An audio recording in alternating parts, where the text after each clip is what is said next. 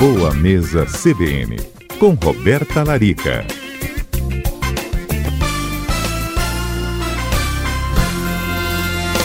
E na ponta da linha com a gente, Roberta Larica. Tudo bem? Tudo bem, Roberta. Bem, a gente tem também aqui essa conversa com os ouvintes, deixo até o nosso número aberto de novo, 992994297, que eles comentem também, assim como você traz né, uma leitura para a gente sobre esse ambiente da cozinha.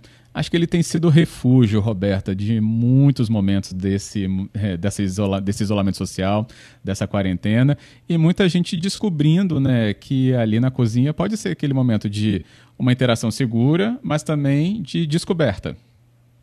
Pois é, Fábio, assim, para muita gente o lugar favorito da casa nessa quarentena tem sido a cozinha, porque por mais que a gente tenha toda aquela questão do também do vínculo, né, do conforto com a comida, de muitas vezes é, até a gente falou um pouquinho na semana passada, né, sobre a questão da ansiedade, de abrir a geladeira, de querer piscar alguma coisa, beliscar alguma coisa.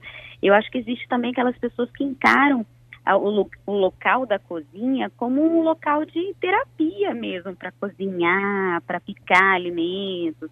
Né? Tem pessoas que adoram cozinhar quando estão mais ansiosos ou que estão angustiados ou estão felizes também, né? Fazer com todo amor uma comida, arrumar a mesa. Eu até tenho dado essa dica para os meus próprios pacientes, assim. Se você não não costuma cozinhar no seu dia a dia, não tem tempo, tente se redescobrir, né? Redescobrir esse amor pela cozinha nessa quarentena, já que a gente realmente tem tempo para isso. Se às sextas-feiras você costumava sair para jantar com os amigos ou com a esposa, procura na sexta-feira fazer um jantar especial, montar a mesa de jantar, decorar a mesa, se arrumar para sentar na sua mesa de jantar.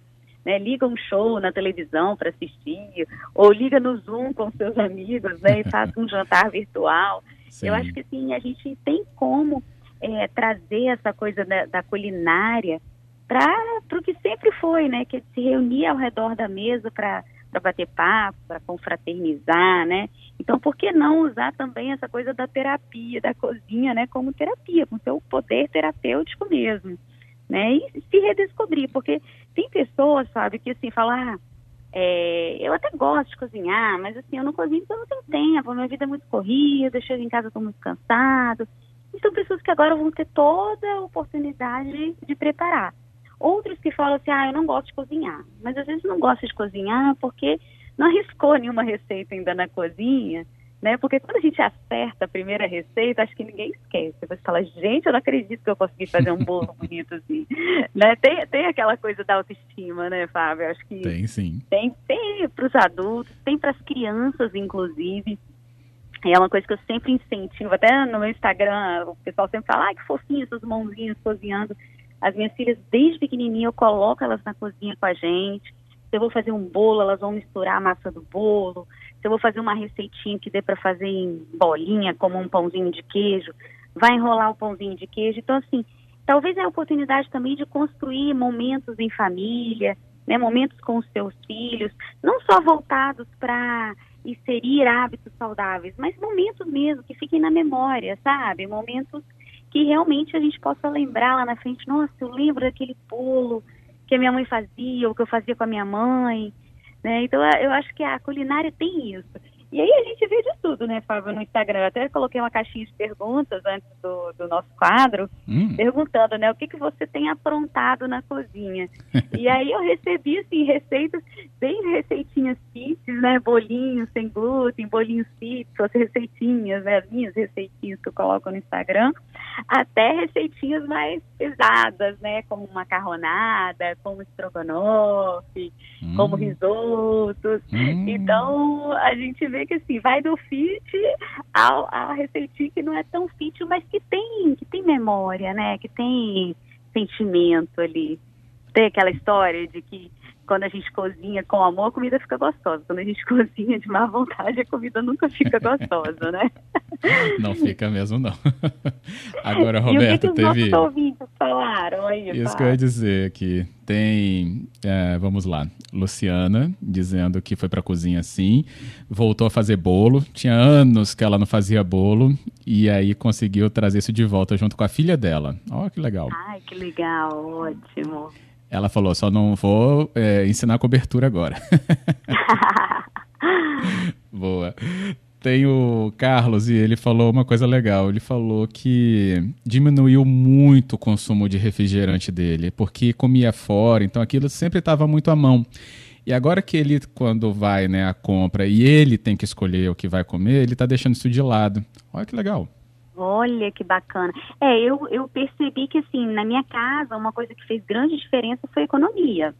Eu acho que, assim, com certeza, né, quando a gente come muito fora de casa, almoça fora, porque trabalha o dia todo, né, crianças acabam, assim, ah, lancha na escola, e tudo isso é muito mais caro do que a gente preparar as refeições em casa. E quando a gente tem aquele cuidado de aproveitar os alimentos como um todo, que é o que eu sempre falo aqui na CBN, e a gente fez uma matéria especial na, logo no início da quarentena, né, sobre reaproveitamento, que é aquela história de usar a casca da abóbora, a abóbora, a semente da abóbora, os talinhos e tal, você faz os seus alimentos renderem realmente, você não desperdiça tanta comida, né? Então, eu acho que é um momento também de economia e, sem dúvidas, né, como o nosso ouvinte, de fazer boas escolhas, porque você realmente acaba tirando, né, aqueles alimentos que faziam parte, talvez, de momentos fora de casa, talvez até as, as comidinhas que não são tão saudáveis, né, como sorvetinhos hum. e tal, acabam ficando de lado. Mas, e, e, fora aquela história, né, do sistema imunológico, a gente precisa estar tá cuidando, precisa estar tá se alimentando bem também, né, mas assim, eu acho que a gente não precisa ser radical, a gente pode é, de segunda a sexta tentar manter a rotina, né, como a gente sempre conversou, e essa rotina pode ser com uma comida caseira, comida brasileira, né, que é o arroz, feijão, a carne, os legumes, os bolinhos, se não for com aquela calda de leite condensado, que eu acredito que é ouvinte não quis contar, porque ela botou leite condensado. Lá em casa também, quando rola bolo de chocolate, as crianças têm que ter a calda de leite condensado. Oh. Mas essa caldinha aí é final de semana. Durante a semana é aquele bolinho assim de limão, bolinho de fubá, um bolinho de chocolate sem calda, pra gente tomar com um cafezinho de tarde. Hum. O pãozinho de queijo, que eu coloquei a receita para vocês no final de semana, que é uma delícia, a minha receita do pão de queijo. Ai, então, acho que são receitinhas mesmo. bem gostosas. Nossa, esse pão de queijo, Fábio, depois você confere essa receita minha. Ah, vou fazer. Assim, compromisso para semana que vem eu falar Três dele. ingredientes, Fábio. Ah. Três ingredientes. Não tem erro. É ovo, polvilho e queijo ralado. Praticamente. Só? Então, você vai misturar tudo, vai colocar um pouquinho de fermento, um pouquinho de sal, fazer as bolinhas e assar. Não Gente, tem erro. Só de polvilho azedo. Muito fácil de fazer esse pãozinho de queijo. Pode, inclusive, congelar. Porque, assim, uma coisa que eu sempre uhum. faço na minha casa é isso. Assim, toda vez que eu vou fazer pãozinho de queijo, eu faço logo uns 40, umas 40 bolinhas, asso uma quantidade pequena e congelo. E depois é só ir assando as bolinhas. Sim, Você congela ótimo. o pãozinho de queijo cru, sabe? A massinha crua, em bolinha. É, o bolinho, também, ao invés de fazer um bolo muito grande, faz em forminhas de cupcake, né? Coloca a massa em forminhas de cupcake, assa, e depois você congela os cupcakezinhos, depois vai só descongelando e dando uma leve aquecidinha para ele ficar macio. Então, assim, tem várias receitinhas que a gente pode fazer. E o que eu acho mais legal, assim, Fábio, para quem pensa assim, nos casais, recomendaria realmente para aquela história da, da cozinha terapia, assim, de fazer o jantar os dois juntos, um pica um tempero enquanto o outro está no fogo, fazendo, sei lá, um risoto, um peixe, né? Se, se for o casar, abre uma garrafa de vinho, toma uma taça de vinho, né? Se for final de semana aproveitar talvez esse momento para construir realmente um momento ali entre os dois. Porque a cozinha é um local realmente que a gente tem memórias. E quando tem crianças, envolver a criança no processo. Procurar é. fazer receitas assim que, que, que, a criança também goste, né, Fábio? Porque às vezes assim, ah, vai fazer um risoto, nem toda criança gosta. Mas hamburguinhos, por exemplo, é, almôndegas, são receitas que a criança pode manipular, né? A criança gosta daquelas receitas de é, botar a mão na massa mesmo, é, né? Tem que tocar. É. A Maria da Penha está ouvindo a gente falando que a rotina dela está sendo da cama para a cozinha, da cozinha para a cama. Mas não falou o que, que ela está aprontando na cozinha ou se está levando o que ela fez na cozinha para a cama. Então conta aqui, é... Maria da Penha. Vamos lá, Maria da Penha, tem que lembrar que também tem que ir pra varanda fazer ginástica. Ah, não isso pode... aí. Caetano também disse, ó, bolo de chocolate virou minha especialidade, doutora Roberta, estou fazendo para toda a família. Hum, Hum, muito bom. isso, é uma coisa que eu costumo fazer, Fábio, para deixar até o bolo de chocolate assim mais saudável, como eu citei que a gente, a gente costuma fazer na minha casa durante a semana o bolinho de chocolate. Eu troco a farinha de trigo tradicional por farinha de aveia, que é mais Uhum. saudável, né? Tem mais fibra. ótimo. É, ao invés de colocar uma xícara de açúcar, eu coloco meia xícara de açúcar, então eu deixo o bolo com menos açúcar e priorizo aquele açúcar mascavo, açúcar demerara, né? E pode também, se quiser trocar o leite de vaca por leite de amêndoas, também é uma opção legal. E trocar o Nescau, né, os achocolatados cheios de açúcar, geral, é. um Uhum. cacau em pó, por um chocolate em pó, que é mais natural, mais puro, né? O cacau mais puro. Então aí a receitinha de bolinho de chocolate fica um pouquinho mais saudável. Show, Caetano, você vai arrasar agora, hein? Mais ainda. E o Edmar pediu pra gente repetir a receita aí do bolo do pãozinho de queijo. Edmar Guimarães. Pãozinho de queijo. Ó, confere lá no meu Instagram, arroba doutora Roberta Larica. O pão de queijo ele leva duas xícaras de polvilho, uma xícara de queijo ralado, dois ovos, fermento e sal. Só. E pode Só. acrescentar chia, açafrão, mas assim, a base, a receita da, a basezinha da receita é essa: polvilho, queijo ralado e ovo. E sal.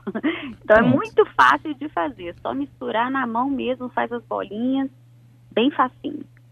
Beleza, Edmar. Gladson também diz ó, que o bolo de chocolate dele ele bota granola sem açúcar e fica show. Hum, muito bom. Outra coisa que eu gosto de fazer é bolo de banana. O Hum, bolo de banana lá em casa também, assim, sempre que a banana tá bem madurinha. Eu vi quem fez foi Tati Braga ontem no Instagram, minha receita de bolo de banana. Que bom. É muito fácil, eu Beijo não coloco açúcar. Não coloco açúcar. Tati virou agora a rainha do bolo de banana. Banana da terra madura, fica, nossa, fica lindo. O bolo tem a receita lá no meu Instagram também. É uma boa forma da gente aproveitar a banana que a gente acaba jogando fora, quando ela vai ficando É. bem pretinha, sabe? Não precisa colocar açúcar no bolo, Fábio. Não precisa. A banana já adoça. O suficiente. Isso aí.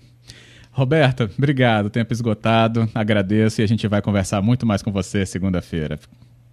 Eu que agradeço, Fábio, e dizer para os ouvintes que assim, a nossa intenção em trazer esses temas aqui é deixar essa quarentena mais leve para todos vocês, né? Que a gente possa passar por isso, cuidando do corpo, da mente, né? Tendo fé que isso vai passar, que a gente vai superar e que a gente realmente possa ajudar um ao outro, que a gente possa, se cada um acho que fizer um pouquinho, a gente vai superar isso. A gente precisa se unir com esse foco Vai mesmo. mesmo. Isso aí. Obrigado, Roberta. Até semana que vem, Fábio.